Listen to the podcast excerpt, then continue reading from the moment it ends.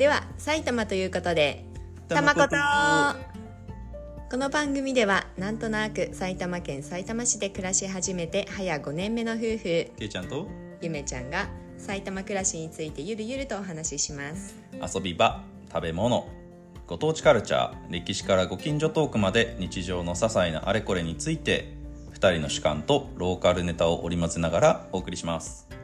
たまことでは埼玉ということでどうぞお付き合いください。というわけで第2回目テイクです3です。いやでもねあの初回を配信してどうですか？けいちゃんは。いやまあなんか聞いてくれてる人がねいるみたいだからね。不思議な気持ちになるよね。なんね。なんかこの我々がいつも家で喋ってることの延長線上をこう誰かが聞いてるっていうなんか自ら望んでストーカーをされに行ってるような楽しさがあるよね。うん。そう。不思議な感じはするよね。そう。第1回目を木曜日の朝7時に配信って設定してで朝7時20分くらいかな。なんかどんな感じなんだろうと思ってあの分析とか見れる場所に見に行ったら「1回再生されました」っていうあの表示がアプリに出ててもう「はあ聞いてくれた人が早速いる!」と思って、ね、スクショして LINE でケイちゃんに送ったもんね。うん来ました「聞い聞いてる人いたよ」って言ってね。その先週すごい忙しかったからね。うんうん。忙しいさなかになんかその連絡が来てね。そっかって、そうだね。ケイちゃんは若干それどころではない感があったけどね、私はなんかテンション高く1週間くらい過ごしてたかな、うん。あ聞いてくれてる人いるまあ、そんな感じで楽しくやっていたよね。先々週、まあ、初回配信されてね。あそうだね。うん。まあちょっと早速とは言いながら毎週配信を目指しておきながら早速1週間空いてしまったけど。各週くらいっていう逆にね。あやる気失ってる？大丈夫？大丈夫？ちょ先週が忙しすぎたからさ今後もそういうことがなきにしもあらずだなと思ってさ、そうね。まあちょっとうまく時間見つけながら撮れていけたらいいね、うん。まあ取りだめとかちょっとそういうフレッシュ感がないことをしたくないからさ。あら。まあどうしてもねなかなか撮る時間作れなかったりするしね。まあでも楽しみながらねやっていきたいなって思ってます。それでは始めましょうか。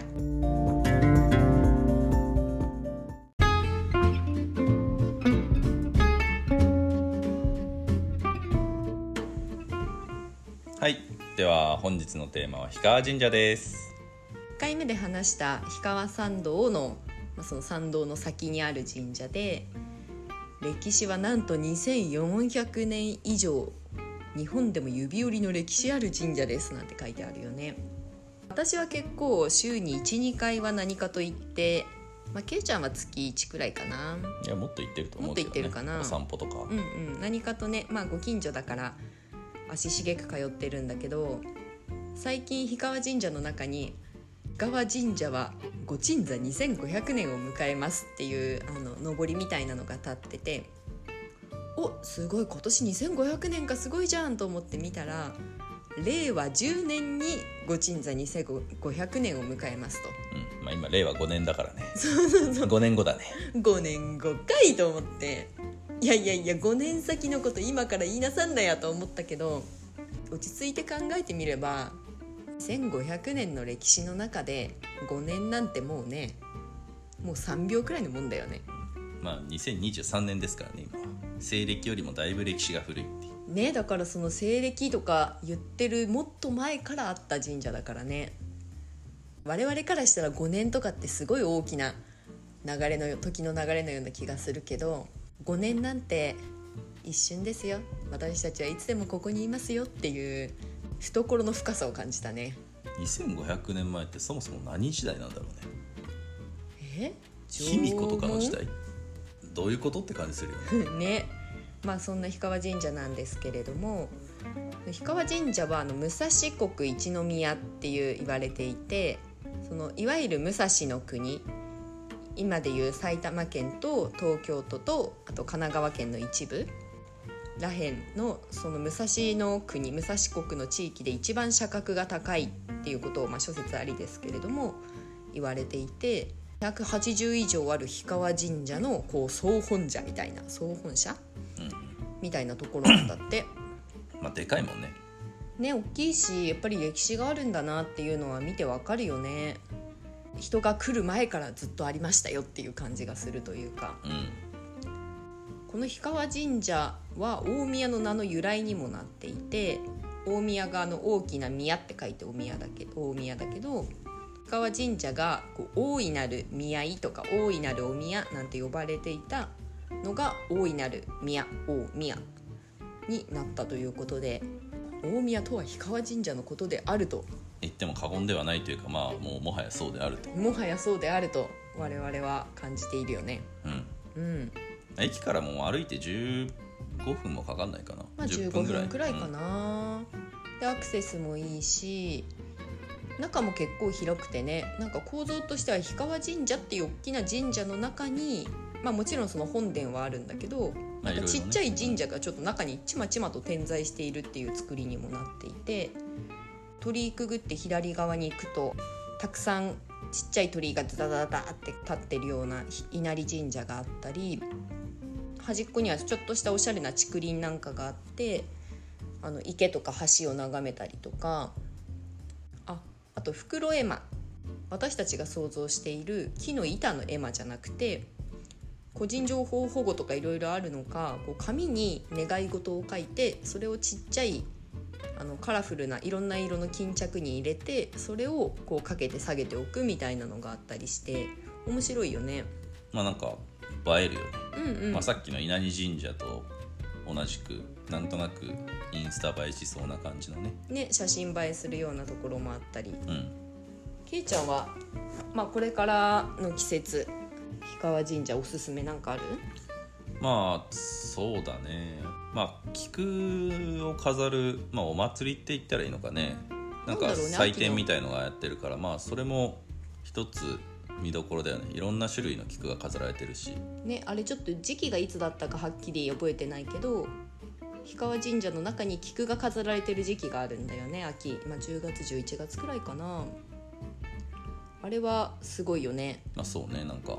で我々でこう見て勝手にこう菊を品評し始めたりね。あの菊はいいね。いい菊とはこういうものなんだねとか。ねその菊の目利きとかしながら楽しめたりするよね、私のおすすめはねなんといっても12月10日にある十日町っていうイベントかな、うんうんその十日市って書いて十日町って読む大きいイベントなんだけどそれはまあ関東圏でいうところの鳥の市って呼ばれているようなイベント一般的にはそう言われているイベントで氷川神社の中に、まあ、竹でできた飾りの熊手を売るお店がブワーってできてなんか氷川神社中がその熊手の店でもう覆われてるっていう感じで熊手も本当に大小様々小さいものだと本当1,000円2,000円くらいの指でつまめるようなサイズから一番大きいのだと本当に大の大人が直立して手を広げてるくらいのサイズまであって一番大きいのはまあ10万は余裕で超えてるだろうね。100万ぐらいいってるかもしれない。そこまではちょっと値段は分からないけど、まあ、10万は確か余裕で超えてるくらいの。なんかすんごいちっちゃいのでもさ数千円してたから。そうだったっけね、うん。まあうんそうだね。まあ本当に数千円から10万超えまでいろんな熊手があってその熊手もこうカラフルな縁起物あのキンキラキンの米俵だったりまあ、タイとか,、タイとかね。そうだね。恵比寿さんとか、まあ、干支の飾りとかいろんな飾り物でキンキラカラフルに飾り付けられてて。まあ、商売繁盛を、まあ、全部詰め込んだような感じ。で招き猫とかもだからいるうんよね。うんうんそう主には商売繁盛だから、まあ、ちっちゃいものだったら一般の人も買うんだろうけど大概は、まあ、商店とかやってる人だったり大きい熊ではおそらくまあ地元の太い企業さんだったり。なんか建設業の人が買ってってるイメージだよね。あ,、ね、あとまあ大企業の埼玉支店みたいな人が買いに行ってるよね。でそれの何がすごいって私がぜひ一般の人はまあかそんな立派な熊では買わないと思うけどおすすめしたいのはぜひその十日町12月10日の夜に行って大きい熊手を買いに来ている人たちのところにの近くにいてほしいんだよね。まあなんだろうイベントというかお祭り騒ぎになってるからね、うんうんうんで大きいのを買うと何が面白いって熊手の売り子さんが「あお買い上げありがとうございます」って言った時にその周りのその一般の人とかも巻き込んで「あのそれでは皆さんお手を拝借みたいなことをやるんですよ。でその時に一般の人はぜひ近寄ってて手を構えて待っててほしい。まあ、なむしろなんか巻き込まれるからね。そうそうそうそう。皆さん集まってくださいみたいな感じでねそうそれでまあ例えばあのけいちゃん株式会社とかだったらけいちゃん株式会社のますますの発展を記念いたしましてお手を拝借よー なんだっけ？商売繁盛もう一丁。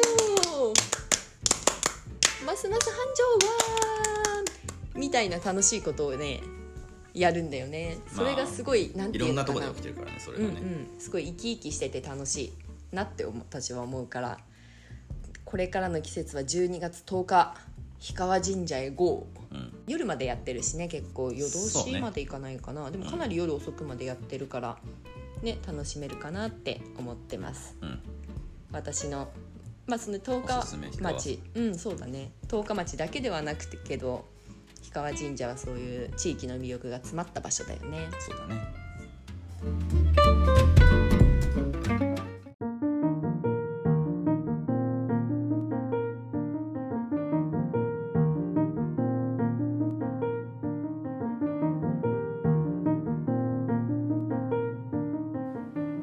わけで本日は氷川神社について話してまいりました。いや面白いね。氷川神社はもう思い入れがあるから何とでも第2第3とやりたいくらいだね。なんかねたくさんなあの氷川神社は中にお社もいっぱいあるからね。それぞれをフィーチャーしてもいいんじゃないかなっていう感じがするね、ねちょっと私十日町を熱く語りすぎてしまったわ。まあ十日町はまあ全国通訳案内士の試験の時もねお世話になってるからね。そうそうそうそうそう私があの全国通訳案内士っていう海外の観光客にガイドする資格を取っていた時があって2年前かな。でそれの一次試験はま筆記なんですけど2次に面接があって面接官を海外からの観光客に見立ててちょっとしたロールプレイみたいなことをやるんだよね。でその中の一つにこうランダムに選ばれたトピック、まあ、日本の学校制度とか相撲とかいなり寿司とかそういうトピックから私がそれについて面接官にこれってこういうものなんだよって喋るっていうのがあるんだけどそれがあのたまたま私に鳥の市が当たりあ鳥の市といえば氷川神社の十日町じゃないかともうこれなら私は喋れるこれしか喋れないと思ってもうちょっと興奮気味に喋ったよね、まあ身振り手振り。身振り手振りちゃんの言葉でも喋ったけど、酉の市っていうのはすごいあのユニークで interesting で traditional な Japanese event なんだと。ちゃんともっとちゃんと英語で喋ってるんだけどね。こんなルー大柴英語じゃないんだけど。ですごいあの、まあ、熊熊手をなんて英語で言ったのかも私も覚えてないけど熊手にいろんなグッドラックのグッドラックのための飾りがいろいろついててもうすごいビッグな熊手を買ったらみんなで3本締めをやるんだと、まあ、3本締めも英語で何て言ったのか全然覚えてないけどもはや。でいいかいこうやるんだと。私はもう立ち上がりはしなかったけど立ち上がりするくらいの勢いで「よー!」って言ってあの 3, 3, 3本締めをその場でやるっていうね、まあさっきやったやつね。ババンなんだっけ？ビジネスサクセス once more! みたいな。タタタンタタタンタタタン。once more for OK みたいな。わーこういう感じでグッドラックとそのビジネスサクセスをみんなで祝うお祭りなんお祭りなんだみんな来てくれみたいな話を言っておそらく面接で3本締めをそのテンションでやった人は私しかいなかったとね私は自負しているよ。もういノリと勢いで受かったっていうそうねあのある意味サクセスしたよね。そうだね英語の力はともかくだけどあの気持ち気持ちと熱量だけでね無事合格することができたという私の思い出の十日町でございました。まあできればね案内してくれる人はねパッションがある人がいいからね。そうね、うん。あの語学力とかじゃねえんだっていうところを見せつけに行ったよね。伝えようとする気持ちが大切っていう。っていうね。というところでした。ちょっとまたとあのと十日町もそうだし氷川神社の様子とかは我々インスタを始めましたので。ええ。ええそうなんですね。そうなんですよ、はい。そうそう。主にあのゆめちゃんの方が投稿するんですけれどもインスタの方にも氷川神社の写真とかあとまあ過去の十日町の写真とかもいいの見つけてあげておきますのでぜひフォローしてください。あ多分概要欄のリンクなどから飛べると思います。はい。本日もたまことを聞いてくださってありがとうございましたたまことは Apple Podcast、Google Podcast、Spotify、Amazon Music あと YouTube でも配信しておりますのでお好きな方法でお聞きになってください。それではまた来週またねバイバイ。